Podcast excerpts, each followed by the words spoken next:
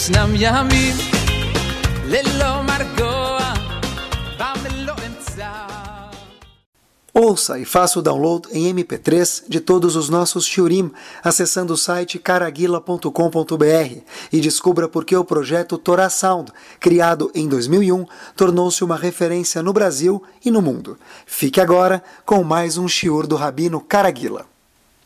Boa noite. Rebbe que estava pensando outro dia, em Baruch Hashem, algumas inúmeras e muitas vantagens de poder morar em Yeshiva onde eu moro.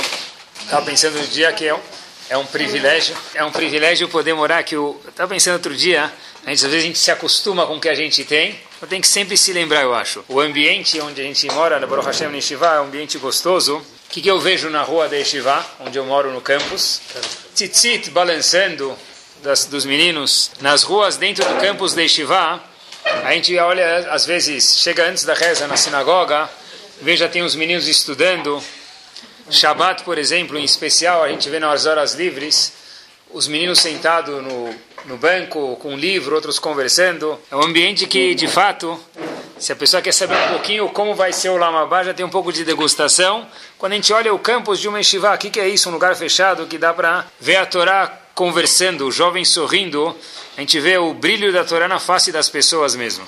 Eu estava pensando que é incrível como a Torá, depois de 3.300 anos que ela foi entregue, a bateria da Torá continua gerando sorriso na cara das pessoas. Eu lembro quando, era, quando a gente era menor, tinha aquelas as pilhas amarelinhas, que eram um pouco mais baratas, e tem a Duracell, que era a pilha que nunca termina a bateria. Parece as crianças que Baruch Hashem nunca estão cansadas. Então, a bateria da Torá, ela não termina. Depois de 3.300 anos, ela continua acendendo corações. E muito pelo contrário, pessoal, quanto mais tempo passa, mais a gente vê Yeshivot, mais a gente vê quantas pessoas têm sede de aprender as palavras da Torá de verdade. Eu vi um Yerushalmi que me chamou muito a atenção. A gente sabe que tem dois Talmud. Tem Talmud Yerushalmi, que foi escrito em Israel, e o Talmud Bavli, que foi escrito no Iraque, ou atua, no atual Iraque, ou na antiga Babilônia. O Talmud mais estudado é o Talmud Bavli. Mas o que a gente tem hoje é, também existe, é o Talmud Yerushalmi. Lá consta, no Tratado de P.A., na página 4, o seguinte, que todo o Olam Azé, Todo o mundo, se a gente for somar, não dá para comparar com uma palavra do estudo de Torá. Novidade, de novo, se a gente pegar todo o Lamazé, todo esse mundo, e comparar com uma palavra de Torá, a palavra de Torá, se a gente colocar naquela balança dos tempos antigos, a palavra de Torá ela vai pesar mais do que todo este mundo. O que quer dizer isso? Se a gente pudesse pegar todas as mitzvot que foram feitas desde o começo da criação do mundo até hoje, sem desmerecer, obviamente. Pegar todos os jejuns de Yom Kippur, tudo, somar, colocar todas as mitzvot juntas. E do outro lado da balança, uma palavra de Torá bem estudada, uma palavra de Torá que a gente está fazendo agora estudando Torá, parece do Talmud, ou melhor dizendo, o Talmud diz que essa uma palavra de Torá, ela pesa mais do que todas as mitzvot. Para que a gente possa entender um pouquinho, pessoal, ou muito já, qual é o valor de Talmud Torá. E obviamente, quanto mais valiosa a coisa, mais difícil é de fazer. Por isso que é muito mais difícil a pessoa sentar para estudar do que sentar para fazer alguma mitzvah. Porque o valor da Torá, de novo diz Yerushalmi, uma palavra de Torá, se bem estudada, sem desmerecer as mitzvot, obviamente, ela vale mais do que todas as mitzvot somadas do começo da criação do mundo até hoje. Por isso eu estava pensando, a Gmará fala para gente que Hashem chora por algumas pessoas derrama lágrimas mesmo. Fala, homem não chora. Talvez homem não chora hoje em dia no, nos tempos modernos, mas a Kadosh Baruch Hu sim chora. Está escrito a Kadosh Baruch Hu Boche, sobre quem ele chora. Al Mishev Shalom Lasog Batorá Veinosek. Uma pessoa que tem a possibilidade de sentar e estudar a Torá, ele não estuda, sobre ele Hashem chora. Por que chora? Porque são milhões, milhões, milhões de bônus que a pessoa está deixando passar. Então, por isso que a Kadosh Baruch chora, uma oportunidade milionária, bilionária que está sendo desperdiçada. Em Parashat Vayelech, pessoal, tem um pasuk que fala o seguinte.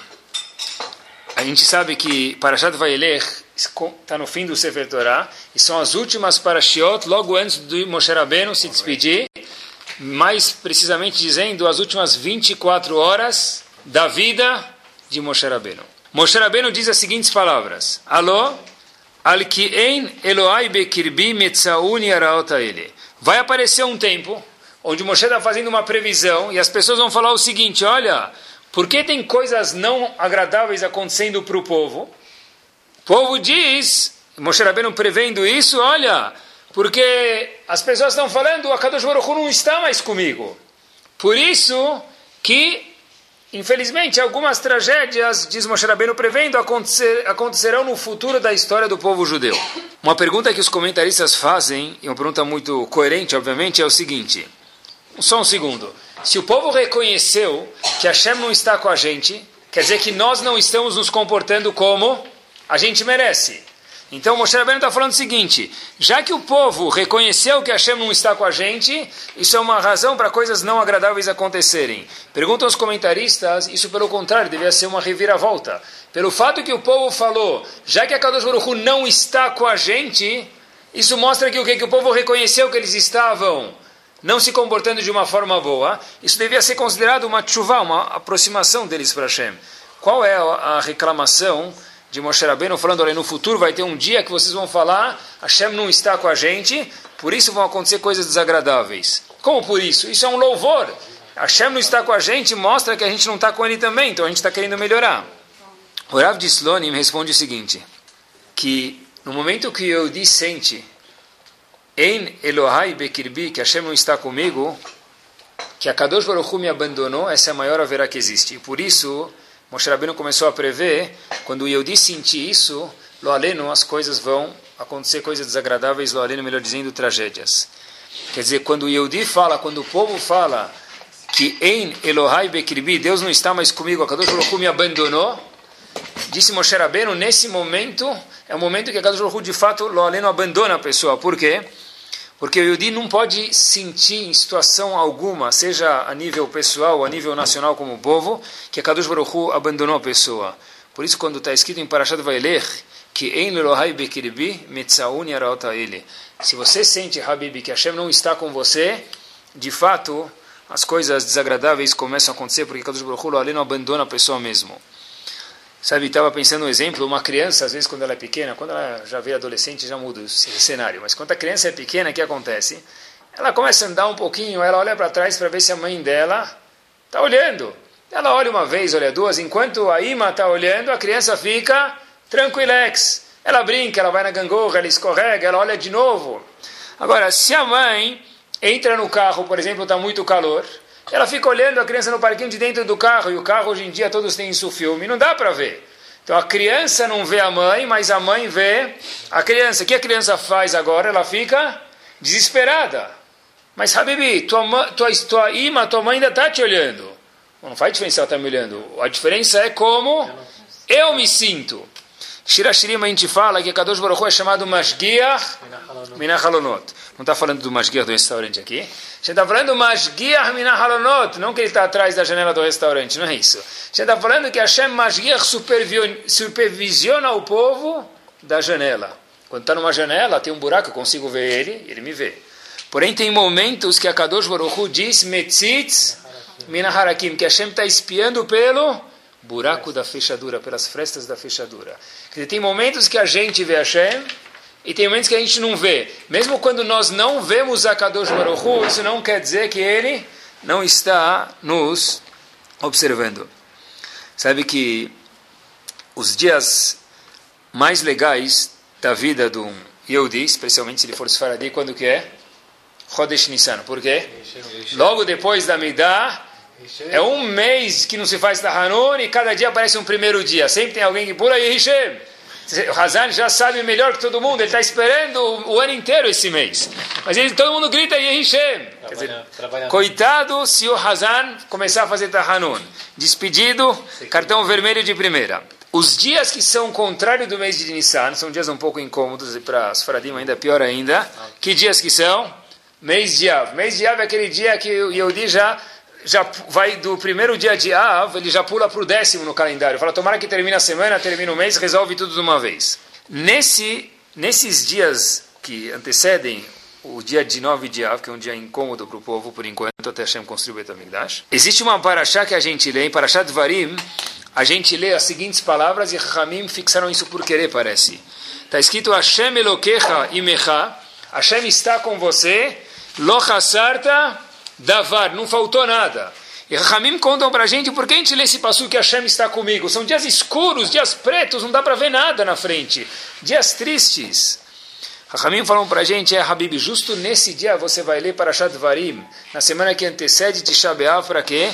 Para lembrar que a Kadosh Baruch Hu, na situação mais escura, mais preta, onde você menos vê a Kadosh Baruch Hu, Hashem Elokecha Imecha, Hashem está com você, Sarta Davar, não faltou nada. Fato que eu não estou vendo ele, estou vendo ele atrás das frestas, isso não quer dizer que ele não está me acompanhando. É curioso que, sabe que o Yetzerara tem uma mordida especial. Quando que é a maior mordida do Yetzerara? Se a gente pudesse pegar uma, o Yetzerara que ele mais quer para ganhar nosso salário no fim do mês, é que o Yehudi faça uma verá. Qual é o momento que o Yetzerara tem a maior mordida, que ele tem o maior sorriso? Quando o Yetzerara faz Birkat Amazon de felicidade? Em que momento a Yetzirah fica muito feliz? Quando a pessoa pecou. Olhem que fantástico. O Rebbe de Slonim diz, e tem outros livros que também dizem a mesma coisa, pessoal, que quando a pessoa peca, obviamente que a Yetzirah fica feliz porque esse é o trabalho dele. Mas ele fica um pouco feliz. Quando ele fica com 10 unidades de felicidade, quando Yetzirah sai dançando por aí depois que a pessoa pecou. Não pelo pecado. Pelo fato que a pessoa sente, puxa vida, eu sou um zero maior do que o pecado, dizem Rahamim para a gente, olhem que forte, é o sentimento de distância que existe entre o homem e a Kadosh Baruch Hu depois do pecado. Volto a dizer, repetir, olhem que forte, pessoal, maior do que o ret próprio, do próprio pecado que eu di, o aleno pode cometer para Kadosh Baruch Hu, o ganho não é tanto o pecado, que também é obviamente errado, mas é a consequência que acontece depois. Se uma pessoa, por exemplo, faz a verá, ele fala, puxa vida, uma pessoa sadia deve pelo menos pensar isso às vezes. Como posso amanhã de manhã fazer a midá depois do erro que eu fiz ontem? Fiz Hilul Shabbat ontem, como eu posso rezar a midá hoje? Dá uma certa vergonha. Por um lado isso é sadio, por outro lado, se a pessoa tem vergonha de Akadosh Baruch Hu, nesse momento essa é a maior mordida de Etzerará. Por quê? Você vai falar, agora eu ganhei. Porque quando eu disse sente que ele está longe de Akadosh Baruch Hu, essa é a maior mordida de Etzerará, a maior felicidade dele. Rahamim falam para a gente uma coisa curiosa, é o seguinte... Não existe a Kadosh Baruch Hu se distanciar de alguém. O alvo, que é a Kadosh Baruch Hu, de uma forma respeitosa, ele é fixo no ponto X. Quem que varia a distância? Eu. Quando eu me sinto mais próximo de Hashem, eu estou mais próximo do alvo que a Kadosh Baruch Hu, como se fosse. E quando eu faço uma verá, eu me sinto mais longe, mas a Kadosh Baruch Hu nunca se distancia de alguém. Tem um Rav, que ele tem, foi um pensador gigante da, dessa geração mesmo, o nome dele Rav Yitzhak Hutner, ele tem muitos livros. Num dos livros que ele tem são chamados cartas que ele escreveu, Mirtavim, que pessoas escreviam carta para eles, e ele respondeu as cartas e compilaram isso e fizeram um livro. David Sakud, só para a gente poder situar um pouquinho na história, sabe que teve em 1970 teve um, avião da TWA saindo de Israel que foi capturado pelos palestinos. ficou três semanas David Sakudner preso dentro desse avião, quer dizer, em cativeiro, pelos palestinos até que depois ele foi solto. Uma das cartas dele, ele fala uma coisa muito forte, pessoal, que é interessante. Olhem como o homem era um raham, um grande sábio. Ele fala o seguinte: existe alguma coisa errada em dar exemplos sobre Gdolim? Tanto para meus filhos, ou para mim, ou para meus alunos, existe alguma coisa de errado de eu me espelhar nos Gdolim, nos grandes sábios? Obviamente que não tem problema, por quê? Porque é muito melhor se espelhar num sábio do que se espelhar em quem? Em algum Zé Mané da novela, ou etc. Sempre precisa trazer exemplos. Então, ele fala que existe aqui uma grande cilada. Às vezes a gente olha para os hachamim, para os nossos sábios, para os nossos líderes, uau, olha o apogeu da vida deles, olha lá em cima o fim, olha quando ele estava, quando o Havetz Haim tinha 90 anos de idade, olha como ele se comportava, olha como ele escreveu o Mishnah Brurah, olha como ele escreveu o livro de Lashonará, olha as midó dele, olha como ele não ficava bravo. Porém, pergunta a Yitzhak Hutner, escrevendo isso na carta para um aluno que estava, em português bem claro, deprê, falou para ele o seguinte, Habibi, você sabe o que, que o Hafetz Haim fez para chegar a ser o Hafetz Haim? Isso alguém já te contou? Ou só te contaram a história onde o Hafetz Haim subiu no pódio para estourar champanhe, para ser condecorado como o ilustre, o sábio, o grande Hafetz Haim? Você sabe que conflitos internos que o Havetz Haim teve para chegar a controlar as midot dele? Você sabe que o Havetz Haim inúmeras vezes rezou para não ficar bravo? Alguém te contou isso ou só te contaram que o Havetz Haim nunca ficava bravo? Você sabe os inúmeros conflitos de midot que esses grandes gigantes tiveram para chegar a ser o que eles se tornaram? Diz Yitzhak Hutner, Zecher Vekadosh existe um perigo a gente se espelhar nos Gdolim. Porque quando a gente se espelha nos Gdolim, a gente fala, olha como eu estou distante de Hashem, olha como eu estou distante deles, e olha, onde, impossível chegar onde eles chegaram. Ravovad Yosef tinha um vizinho de prédio, que era Rosh de Porat Yosef, o nome dele era Rav Ben. Faleceu. Rav Ben Tzion eu vi isso escrito, não sabia se podia falar, mas está escrito num livro. Ele, ele foi Rosh de Porat Yosef. Ele, quando, quando era criança, ele não foi expulso de Yeshiva, porque ninguém é expulso de Yeshiva, de, nem de uma escola, ele foi convidado a se, convidado a se retirar. Então, esse tipo de história, pergunta Rav Gutner, alguém te contou? Você já viu Rav Ben Tzion como um monumento histórico de Torá, de Midot, de Irat Alguém te contou quando ele era jovem?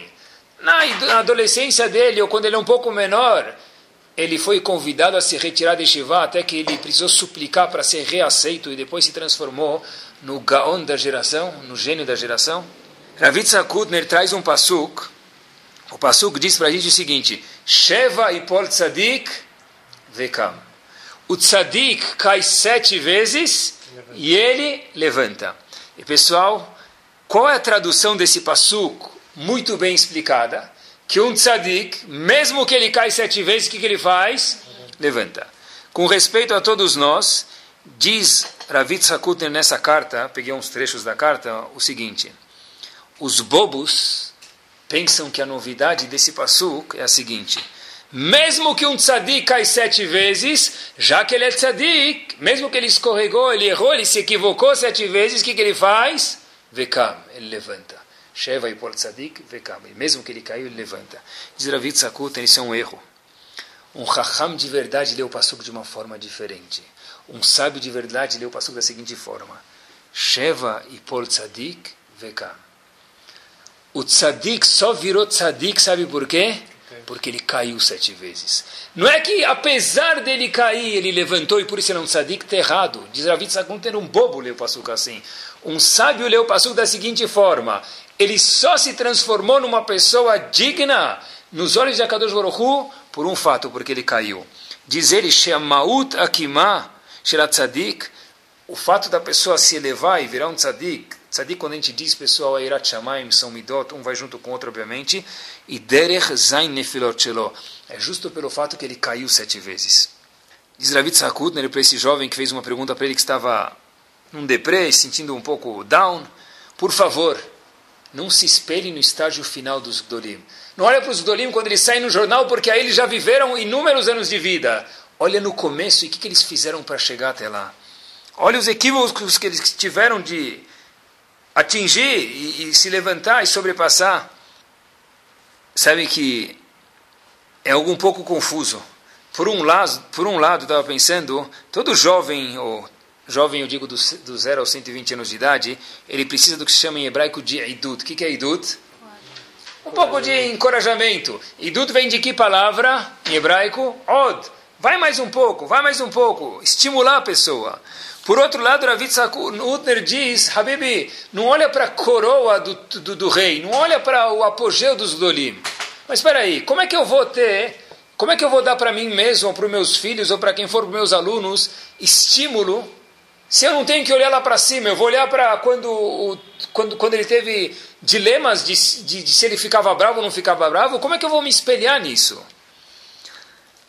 Eu acho que a gente tem que lembrar que os Gdolim ainda algum dia foram crianças. E só viraram Gdolim porque algum dia foram crianças. Nenhum Talmid Chacham, nenhuma pessoa que cresceu em Torá, em Irat em Midot, ela já não cresceu adulta. Uma vez eu vi um aluno falando para um professor, será que uma vez o senhor já foi criança? Quando eu escutei isso, eu falei, puxa vida, isso não é um louvor, professor. Isso é uma coisa. Poxa vida, se ele foi criança, óbvio que ele foi criança. A grandeza é que a criança se transformou num adulto. Porque nascer adulto não tem graça e ninguém nasce adulto. Talvez uma larja nasce adulto, pode ser. Mas um, um, isso é um anjo, mas um ser humano de verdade, ele nasce e, mitose, meiose, como diz a biologia, ele vai se desenvolvendo e vira o adulto. Os Gdolim erraram, pessoal, quando eram crianças, obviamente, com todo respeito, porque o ser humano erra. Moshe Rabbeinu, na magnitude dele, também errou. A gente tem que saber se espelhar neles, olhar para eles, mas por, por um lado saber que a gente tem que olhar para eles. Por outro lado, a gente tem que saber também que todo mundo erra. Isso não faz a gente ficar longe de Akadosh Hu. A gente tem que de novo se aproximar, porque Akadosh Hu, de novo, ele está estático num lugar. A gente que vai para trás ou vai para frente. O maior ganho do Yetzirah não é quando a pessoa faz a verá, é a distância que eu me sinto, a insignificância que eu me sinto, quanto pequeno eu sou e quanto inútil eu sou para Hashem, que isso de verdade é uma mentira grande. Akadosh Hu aprecia todo mundo e precisa de todo mundo.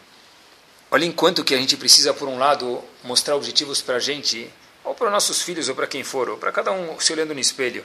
Vi uma pesquisa que fizeram, um atleta, pegaram um atleta que praticava salto de eh, salto com vara. Tinha que passar um obstáculo, salto de altura com vara. De cada 10 saltos, colocavam um sarrafo, onde tinha um limite de altura que ele conseguia. Ele passava de cada 10, 8 saltos. E fizeram algumas vezes e cada vez iam aumentando a altura. Ele chegou no limite que era o máximo dele. Ele conseguiu a cada 10 pulos, saltos com vara. 8 ele derrubava, 8 melhor dizendo, ele passava. E os outros dois ele derrubava o sarrafo. Assim ele conseguiu de cada 10 pular 8 vezes. Pegaram esse mesmo, esse mesmo atleta e tiraram o sarrafo. Falaram para ele continuar pulando o salto de vara, só que sem o sarrafo, sem esse limite onde ele sabe que ele tem que ultrapassar. Colocaram um sensor eletrônico, esse atleta, das 10 vezes que ele pulou, ele ultrapassou aquele sarrafo anterior, imaginário que não estava mais lá, quatro vezes, não mais oito. Por quê? Porque ele já não via o sarrafo, então ele falava, olha, eu pulei, já está bom, ele caía. Quando tinha o sarrafo nas vezes anteriores, aquilo era uma ambição para ele pular mais alto, de cada 10 pulos ele passava 8. Quando tiravam o sarrafo e mediram isso eletronicamente, ele só atingiu aquela altura anterior 4 das 10 vezes. Falta de metas eu aprendi daqui que é um perigo grande. Mas por outro lado, a gente não pode se iludir. Quando a gente escuta que um ser humano uma vez não acordou, ou ele acordou, não, não acordou Deus me livre, melhor dizendo, refraseando, ele acordou tarde. Ou erros, bagunças, uma criança, roupa suja fora do cesto, quebrou um copo, puxa, esqueceu de estudar para a prova de novo pela décima quinta vez, tem que lembrar o que Ravid Sakun Hutner falou. Não olha para os Gdolim quando eles já eram Gdolim. Tenha isso em mente. Tem o sarrafo lá em cima para pular o salto em altura. Mas, por outro lado, lembra que o Havetz Haim também foi criança. Lembra que Moshe Rabbeinu também, na sua magnitude, com todo respeito, os Gdolim também foram crianças. E só chegaram a ser o que, eles o que se transformaram porque trabalharam muito sobre si. Porque quando a gente cobra muito de alguém, a gente olha para alguém, e isso é uma tendência muito normal, já que eu sou assim, e eu tenho 30, 40, 50 anos de idade, então meu filho já tem que ser assim, porque eu já vejo, já vejo a vida assim. Isso leva a criança ao chamado Yeush. O que, que é Yeush? Desistir. Porque cobram tanto de mim, e para mim isso está tão longe que eu não consigo. Mas como? Você nunca estudou a história de Moshe Rabbeinu, nunca estudou a história de Ravad Yosef, nunca estudou a história de do Havetz Haim? Por que, que você não vira como ele? Porque uma criança saudável, diz Ravid Sakutner, devia responder para o pai, não responde porque é falta de respeito, mas poderia responder talvez, Hafetz Haim só virou Hafetz Haim com uma certa trabalho, e passaram alguns anos, Moshe Rabbeinu também. Ninguém vira de um dia para o outro. Lembrar que todo mundo tem chance de errar às vezes, e também ser criança. Nós próprios também ainda não viramos Hafetz Haim, Abalmi Ashrim, para chegar até lá. Mas tem que dar tempo ao tempo que não pode causar esse Yeush, essa desistência. Por definição, eu estava pensando, Bnei Israel não suporta desânimo, Yeush. Bnei Israel não suporta desânimo. Quando eu, eu vi uma coisa muito curiosa, pessoal, e olhem quanto grave é o desânimo que a gente pode sem querer inserir nas pessoas. Quando eu li isso, se falei se Ravir estivesse vivo, acho que eu pegaria o avião para dar um beijo nele com respeito. Estava estudando uma vez para Shad Balak, e tem aquela famosa história quando Balak contratou Bilam para amaldiçoar o povo judeu. A gente conhece a história que Bilam montou no burro dele em direção à colina para olhar o povo judeu e amaldiçoar o povo. Está escrito o seguinte passuk, e traduzam ele para mim. Vai teatzev malach Hashem baderech. Havia um anjo de Hashem na frente. O que, que o anjo de Hashem estava fazendo? Impedindo o profeta Bilam de chegar do outro lado onde ele devia chegar para amaldiçoar o povo. O Passuk diz, repito de novo, vai teatzev malach Hashem baderech le satan lo. Veur olatonoi. Bilam estava andando, montando aonde? No burro dele. Como a gente traduz o Passuk, vai teatzev malach Hashem baderech, o anjo de Hashem estava aonde? No caminho. Continua o Passuk dizendo le satanlo. O que quer dizer le satanlo? Qual a tradução? O que, que o anjo de Hashem está querendo fazer? Atrapalhar ele, impedir ele, desanimar ele. Zrav Hirsch, que a palavra Satan, que lo aleno, é o Yetzerará, é o Satan, é o, a coisa, a criatura ruim, vem da palavra Sadan. O que, que é Sadan em hebraico? Um bloco. Quando nós fazemos uma parede, desanimamos alguém, fala, chega, para de andar, não continua, de alguma forma a gente causa um desânimo, esse exatamente é o Satan em pessoa, olhem, assim diz Ravish. Olhem que fantástico, quando o Pasuk fala, vai ter Atzev Malach anjo de Hashem aparecer no caminho, le Satan para impedir ele. Aqui no caso, o Satan era o quê? Para impedir ele de fazer uma verá. Mas às vezes pode ser que a palavra Satan é o quê? Impedir. Quando eu vou impedir alguém de fazer alguma coisa, isso na verdade é o maior tzerará que tem. Porque a Gemara conta isso para a gente, Rui tzerará, o Asatan barmenano uma malachamavet. O que é o anjo aleno que quer tirar a vida da pessoa? É aquele que quer impedir a pessoa de crescer. O trabalho do Yetzerará é desanimar a pessoa. Fala, chega, você não vai conseguir. O trabalho do Yetzerará é falar, olha, escuta, estuda, mas nunca coloca nada em prática porque você não vai conseguir, você é incapaz. E a gente tem que tomar cuidado com os pais, educadores, marido, esposa, para não ajudar a fazer sociedade com o Yetzirará para não ajudar as pessoas a desanimar elas. Às vezes, muitas vezes a gente fala, escutei um shur de Hinur, de Shabbat, de Tzniut, de Alachot, Nidá, Kashrut, inúmeros assuntos. Yetzirará fala, olha, Habib, não leva adiante, para, nem tenta colocar isso na prática. Não pega um detalhe do shur e coloca na prática. Desiste, tenha Yehush, desanima, porque você nunca vai conseguir. Esse é o Satã, pessoal. Isso que Rav Hirsch falou, isso dá vontade de dar um beijo nele. A palavra satã é desanimar alguém, bloquear alguém, parar ele, colocar ele no ponto morto, puxar o beck de mão, falou, Adkan Habib, você não vai conseguir. Como você quer melhorar? O que, que vão falar de você? Até ontem você ia no McDonald's, o teu caminho, cada vez subia desse Angélica, não conseguia passar lá de cada três vezes, uma vez você não conseguia não parar no McDonald's. Agora você vai começar a comer caché, o que, que vão falar de você? O que, que vão falar de você? Sabe o que? desiste, desanima porque você não vai conseguir. Esse som que talvez pode alguém da família gerar ele, ou do subconsciente da pessoa, esse mamacha é o trabalho de Yetzirah, desanimar a pessoa. Óbvio que é difícil mudar, ninguém vai falar que não é difícil, mas a pessoa às vezes dá uma vontade de dar um passo, alguém vem lá e fala você não vai conseguir, não é para você. Isso é o maior Yetzirah que existe. Não é não mudar, não é fazer a verá, é desanimar a pessoa, é mostrar a pessoa quanto ele está longe de Akadosh Baruch e quanto ele não vai conseguir. De fato, a gente precisa sim contar para os nossos filhos, eu acho, a história dos Gdolim. Tem que motivar, tem que colocar como no salto de vara o sarrafo lá em cima para ver quanto você consegue pular no exemplo que a gente mencionou anteriormente. Mas tem que lembrar para os nossos filhos, para o nosso marido, para nossas esposas, que eles também às vezes erraram. E o importante mesmo é ter a vontade de vencer e de ganhar. Eu vi uma história, pessoal, olha que interessante. A história já aconteceu faz alguns anos atrás, uma história verídica havia uma mãe e um filho. Uma mãe, essa mãe era, era viúva, e obviamente o filho era órfão de pai. Essa mãe trabalhava muito para poder sustentar a casa e cuidar do filho que tinha sete anos de idade. E o sonho da mãe é que esse pequeno Dov pudesse crescer um pouquinho em Torá. E esse, essa, esse filho Dov sempre falava para a mãe, mãe, vai ficar tudo ok, não se preocupa, mesmo que o Abba não está aqui, mesmo que o Abba faleceu, tudo vai ficar ok, irmã. E a mãe se preocupava para o filho estudar, para o filho falar Kadish no ano do pai, e brincar com os amigos.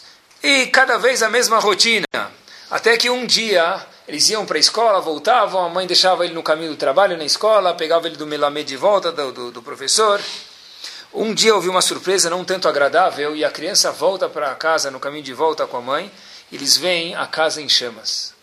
O pequeno casebre dessa senhora com o filho pegou fogo. E o filho olha para a mãe, a mãe olha para o filho, e o filho repete a mesma frase: Ima, não se preocupe, tudo está ok, tudo vai ficar ok. A Ima começa a chorar, a mãe começa a chorar, sem marido, sem nada, e ela, com dor no coração, ela fala o seguinte: Meu filho, eu sei que tudo vai ficar ok. E eu sei que você, que Hashem cuida de um órfão e de uma viúva, como está prometido na Torá. Mas eu não estou chorando tanto por nossa casa. Óbvio que eu sinto muito pela casa. Eu estou chorando por uma coisa especial que estava dentro da nossa casa. E o filho pergunta o quê? E a mãe fala o seguinte para ele: Lembra que antes de dormir, de vez em quando, algumas noites, eu lia o que eu chamava de Sefer Yuhassin. Sefer Yuhassin é um livro da nossa família o livro do teu pai, do teu avô, quantas coisas eles faziam, para te colocar isso como exemplo para você ter alguma coisa para almejar na vida. E agora, o que, que sobrou desse livro? Queimou tudo, meu filho. Só sobraram cinzas. E o filho vira para a mãe e fala: Mas Ima, não se preocupa, vai ficar tudo ok. A mãe vira para o menino de sete anos e fala, talvez para si mesma: Acho que você não entendeu. Esse livro de quem era a nossa família royal foi embora. O sangue azul que a gente tinha foi embora. Essa criança, Dov, falou para a mãe: Você tem razão, Ima. O nosso Sefer Hassim, a nossa lineagem do nosso pai, do nosso avô, foi embora. Mas talvez a gente pode fazer uma lineagem nova. E esse menino, que era o nome dele Dov Ber, vinou, chamado Rav Dov Ber, um, um dos maiores alunos que o Baal Shem Tov teve em 1750, chamado Magid Mesrich. Por que isso? Porque a mãe inseriu no filho vontade de ser alguém. Porque, mas a criança falou, oh, o Sefer Hassim foi embora, quem nossos avós foram embora. Você tem razão, mas os nossos filhos vão estar aqui. Porque, pessoal, muitas vezes a gente escuta e as pessoas falam, sabe quem era meu avô? Sabe quem era meu pai? Isso é muito bonito, isso é uma coisa de se orgulhar mesmo. Baruch Hashem que a gente pode falar isso, que possa falar isso. Mas mais do que quem era meu avô e quem era meu pai, daqui 120 anos, a Kadosh Baruch Hu vai perguntar para a gente quem são seus filhos e quem são seus netos. Kadosh Baruch Hu fala, olha, você tem que saber quem é teu avô e quem, quem é teu pai para você poder se espelhar e crescer. Mas para mim, a Kadosh Baruch Hu dizendo que me interessa de fato é o que? Quem vão ser seus filhos e quem vão ser seus netos. Na véspera me lembrei de outra história quando estava preparando o shiur. Na véspera que a gente contou um pouquinho antes sobre Rav Ben Zion Abashaul, que era Rosh de Porat Yosef. Rav Ezratie também foi Rosh de Porat Yosef, um dos gigantes, um grande Rav Sfaradim. Ele viu um aluno faltando. Uma vez, duas vezes, três vezes na escola. E aí ele foi procurar o que aconteceu com esse aluno. Ele foi procurar o que aconteceu com o aluno. Ele chega na casa do do pai do menino fala, olha, o que aconteceu? Teu filho está doente? Ele tem alguma coisa? Ele chega e, obviamente, que eles veem o, o rabino, o grande rabino, ele era um rabino muito famoso na casa, ficam com vergonha. O pai chega para o rabino e fala, vou falar a verdade para o senhor. Meu filho vai ficar aqui, ele não vai mais poder voltar para Estivá. Mas por que o Ovadia não vai poder voltar para Estivá? Ele falou, olha, o Ovadia não vai poder voltar para Estivá porque ele precisa trabalhar na lojinha. Quem ficar no braço cuidando da lojinha de aviamentos? Quem vai vender bizer na 25 de março? Eu preciso do meu filho. Obviamente que é uma coisa legítima, Ravez Rati não tinha o que discordar. No dia seguinte, sete da manhã, havia um senhor de barba branca com uma face divina de avental na frente da loja desse senhor onde que o pai desse menino, Ovadia, fala para ele, Ravo, o que o senhor está fazendo aqui de avental? Ele falou, olha, você não falou para mim que você precisa de um empregado e teu filho tem que ficar na loja? Eu estou disposto a dividir com seu filho para que seu filho possa estudar e eu ficar um pouco na loja, a gente vai dividir. Esse Ovadia, onde o pai entendeu que precisava mandar o filho para Estivá e resolveram a situação financeira de outra forma, esse Ovadia cresceu e depois virou Rav Ovadia e depois virou Rav Ovadia Yosef onde quem não conhece a magnitude, a sabedoria desse gigante. Por um lado, olhem quem são os nossos Gdolim. Ravad Yosef, para que vocês saibam, na casa dele, a esposa dele teve que colocar um timer para desligar a luz. Porque Ravad Yosef uma vez foi parar no hospital, por quê? Porque ele esqueceu de dormir.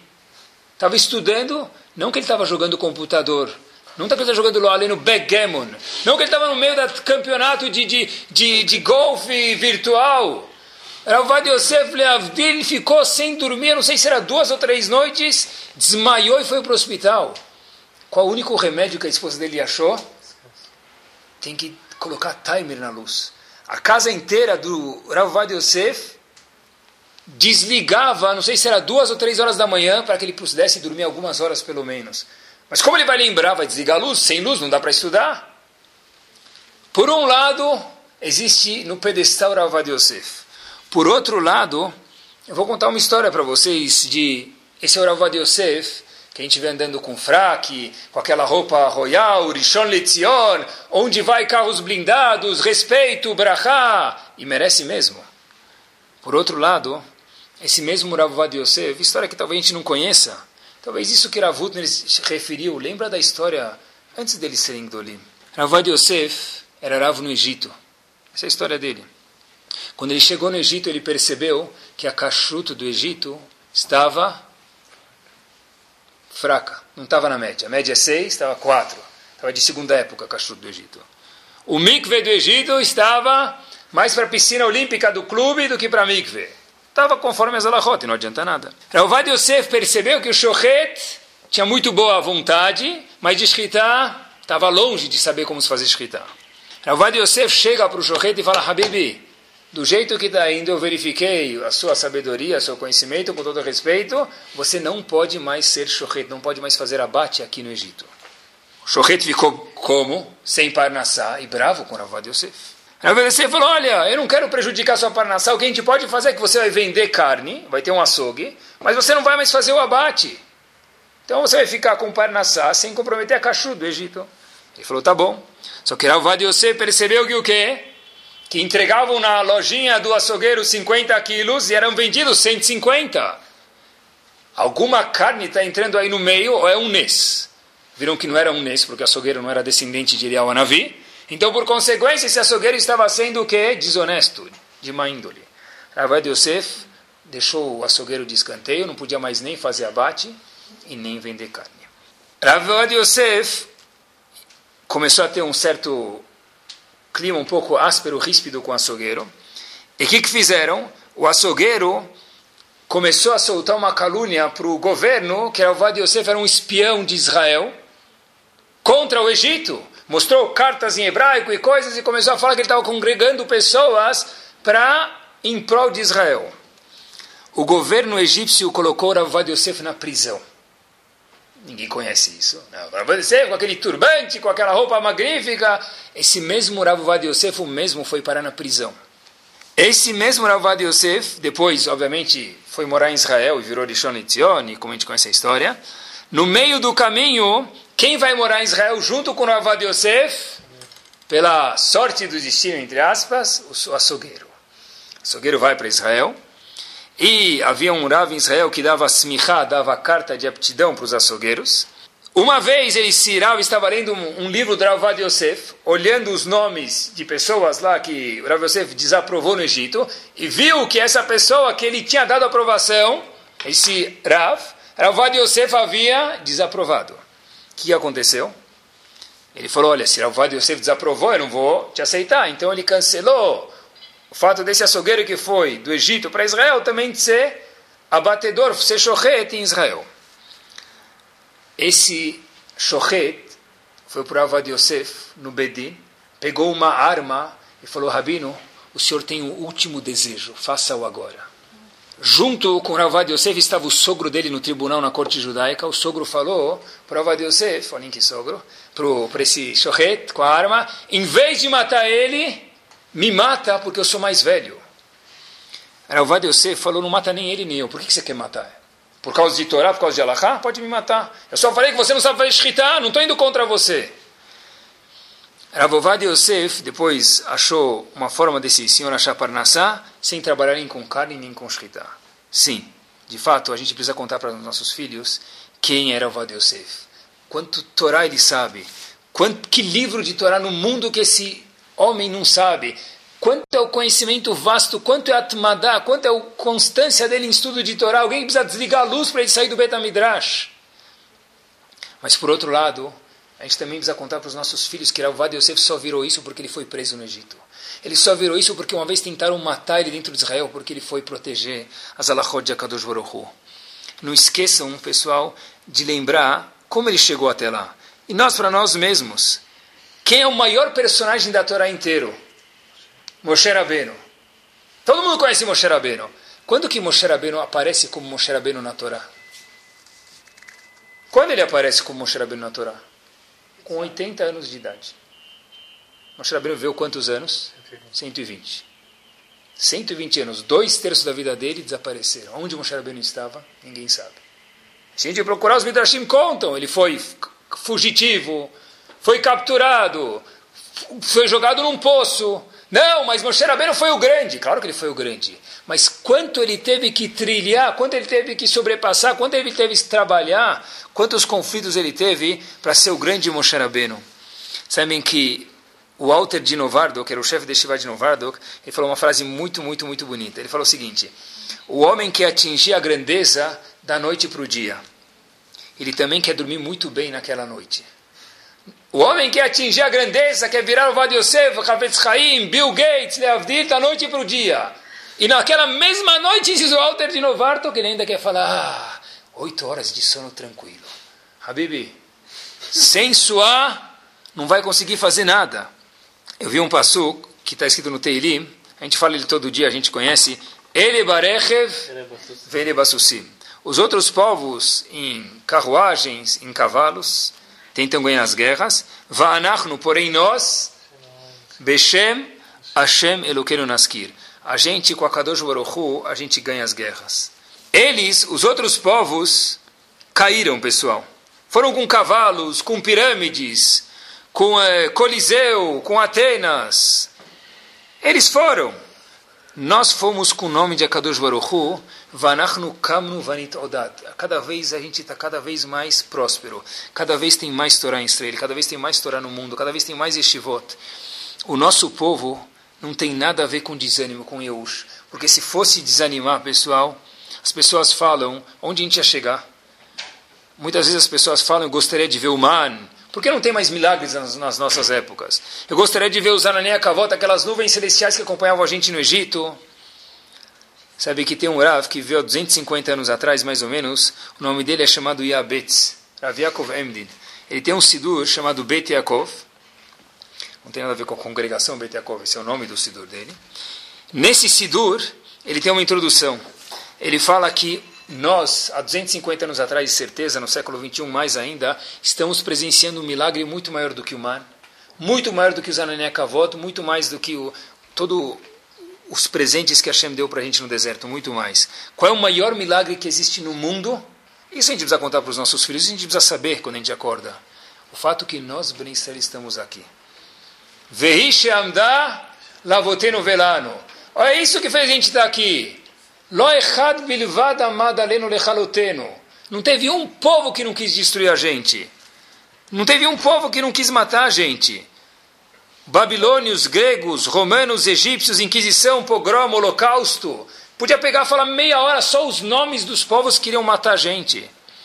A maior, o maior milagre de dizer, muito maior do que o mar, muito maior do que os Anani, muito maior que tudo que protegeu a gente, muito maior que os dez pragas da saída do Egito, é o fato que nós estamos aqui. O fato que eu posso andar em São Paulo, em Genópolis, Jardins, o fato que eu posso andar em Copacabana, no Rio, em Belém, eu posso andar e ver um Yehudi, esse é o maior milagre que existe. É o fato que outro dia eu vi uma propaganda de venda de imóveis, um jornalzinho, e havia um adesivo no jornalzinho, vende-se prédio, dois dormitórios, três suítes, é, não, três suítes não pode ser, mas é, três suítes, é, dois, eu não lembro como que era a metragem exatamente, e havia um adesivinho com o nome do vendedor, e embaixo estava escrito especial, dois pontos, temos elevador de Shabbat. Quando eu vi isso no meio da rua, falando, uau, isso é agora um propaganda que no meio do, do, do imóveis, em qualquer lugar, temos elevador de Shabbat. Falei, uau, esse é um nes, pessoal, esse é o maior milagre que existe. O povo judeu não suporta desânimo. Nós estamos aqui. quantas estivot tem, quantas escolas tem, quantos avrechim tem. Isso é um nes. Quando uma mãe acende vela no século 21 de Shabat, quando um pai sente estudar a Torá, quando um pai coloca tefilim, quando um pai faz Shema Israel com o filho, esse é o maior milagre. E se a gente aproximar um pouco mais a história da gente ainda, se a gente for olhar um pouquinho, quando terminou a Shoah, quando terminou o Holocausto, qual é o maior sentimento que poderia preencher um ser humano mais normal possível? Yehush, desânimo, que é o tema de hoje. Três anos depois que terminou o Holocausto, o que aconteceu? O povo voltou para uma terra chamada Israel. Depois o povo conquistou o Kotel Amaravi, que era um lugar onde se jogava entulho pelos outros povos que antes lá habitavam. Quantos habitantes imigrantes começaram a ir para Israel? Tecnologia, medicina, a Torá floresce em Israel.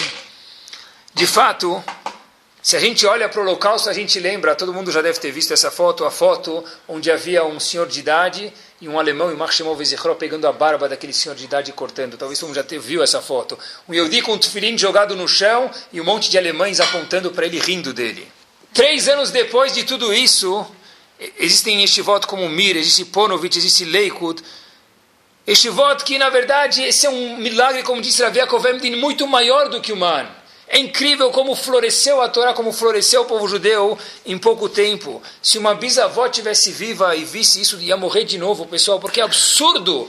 Quanta coisa aconteceu, nenhum milagre não faz uma coisa dessa. Hoje em dia, quantos milhões de árabes tem atrás daquele feijãozinho que é melhor do que Sergipe chamado Israel? Quantos milhões de árabes tem em volta? Quantos lobos tem em volta, como a Torá diz para a gente? Hamas, Hezbollah. Qual é a nossa resposta para tudo isso?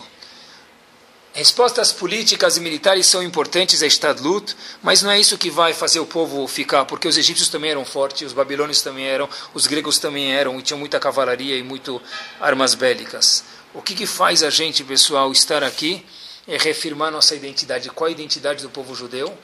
Torah e mitzvot. Tudo fora isso é bluff.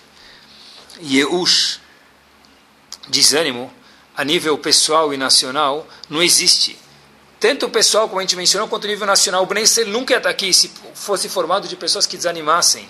Eu procurei para terminar no mundo dos negócios, olhem que curiosidade, pessoal, quanto vale o ânimo e quanto grave é o desânimo. Em 1968, tem um pessoa chamada, um cientista chamado Spence Silver, ele foi contratado por uma empresa para desenvolver uma cola, uma fita adesiva. Ele começou a preparou essa cola adesiva, chegou o grande dia de fazer a exposição, ele chega lá na frente, ele vai expor, ele cola um papel na parede, o que acontece? O papel cai. Ele pega um outro material, cola na parede e cai. Fracasso nota mil. Todo mundo olhando para ele, zombando dele, falando: Olha, depois de anos de pesquisa, você vem aqui apresentar o quê? Uma cola. O único problema é que a cola não cola absolutamente nada, do resto ela é ótima. Só que esse cientista, como se diz em português ou inglês, eu sei que se fala assim, conseguiu transformar o limão em limonada. Ele não desanimou. Falou: Olha, Vi, se a cola não cola tão bem, para alguma coisa ela tem que servir. Alguém já ouviu falar numa fábrica chamada 3M? Alguém já ouviu falar, ou será que existe alguém que nunca ouviu falar em Post-it? Aquele bloquinho amarelinho de nota? Foi ele que inventou. Porque ele falou, não dá para colar. Habib transforma o limão em limonada. Não desanima. Ele falou, se não dá para colar um papel, dá para colar talvez alguma coisa. É o terceiro artigo de escritório mais vendido no mundo. O terceiro artigo de escritório mais vendido no mundo é isso. Porque o mais normal seria desanimar. Mas é o que é a palavra satana. Satana quer dizer bloquear, parar, desanimar alguém. Foi o contrário do que ele fez. Não existe Yeush, não existe desânimo para um Yehudi, pessoal. Não existe um desânimo para um Gadol, para um Bnei Israel e para nós Yehudim. Em 98, mais um dado, um dos fundadores da Google, alguns fundadores se juntaram e sugeriram fazer um merge, se juntar com aquela Yahoo que todo mundo conhece. O pessoal da Yahoo falou que não vale a pena, porque não seria bom para eles. Obviamente que o pessoal da Google saiu todo pouco desmotivado, mas transformaram limão em limonada também. Alguns anos depois, a Google foi avaliada e foi vendida por 20 bilhões de dólares. O mais normal, eu fui tentar fazer um negócio e não deu certo. Saí cabisbaixo. E o Yudi tem que saber que não existe eu, não existe desânimo. E olhem, pessoal, só essa última. Olhem o que é uma mulher de verdade. Tem um pediatra chamado Ricardo, procurem depois no computador de vocês, no Rav Google, chamado Ricardo Sayon. Era um pediatra muito bem sucedido, ele economizou um dinheirinho e comprou um imóvel. Ele comprou um imóvel e nesse imóvel ele alugou para uma fábrica, de uma loja, melhor dizendo, depósito de brinquedos. Essa loja de brinquedos faliu. Ficou ele com um depósito e um monte de brinquedos com pagamento. Quantos resta um ele pode ter? Quanto jogo da velha pode ter? Quantos carrinhos controle remoto pode ter? A esposa dele falou: Uau, eu preciso deixar o meu marido feliz. Qual o nome do marido? Ricardo Sayon. Como se fala feliz em inglês? Happy. Daí surgiu a He Happy. Ela pegou uma única secretária que tinha como funcionária, transformou ela em gerente. Isso aqui aconteceu em 1988. Essa ReHap em 2012, no ano de 2012, foi vendida para um fundo e 85% dessa empresa se transformou em 800 milhões de reais. Uma empresa que era falida e alguém falou: não vamos animar, por que não deixar meu marido feliz? Talvez agora vai abrir um monte de lojas com o nome do marido Happy. Tenta, de verdade. E isso fez a Hip Happy ser o que, que é. Resumindo em uma frase, como os Gdolim sempre fazem, Razonish costumava dizer: Akshan Yatzliach aquela pessoa que ela é constante, que ela não desanima, que ela não abre mão, essa pessoa vai ter atzlachá. Os corintianos diriam, não para, não para, não para. Kadosh Baruch soa isso para Bnei Israel. Não pode parar, pessoal. Tem que ir para frente, porque se o Yehudi, não, se o parar, se o povo parar, onde a gente está e Baruch Hashem onde está hoje? Que Bezat Hashem, como está escrito, da mesma forma que Benissan e Galu, da mesma forma que o povo foi salvo no mês de Nissan, que é um mês próspero para o povo, é um mês de Zehut, que a Kadosh Baruch salve o povo, que a gente possa ver isso e ter força, que Bezat Hashem a gente possa crescer cada vez mais, animar nós próprios, os nossos filhos, as nossas famílias, e Bezat Hashem, todo mundo tem um ânimo de verdade, com Bessorot voto nesse mês tão próspero. Amém. Torá Sound, desde 2001, aproximando a Torá dos Yehudim e de você.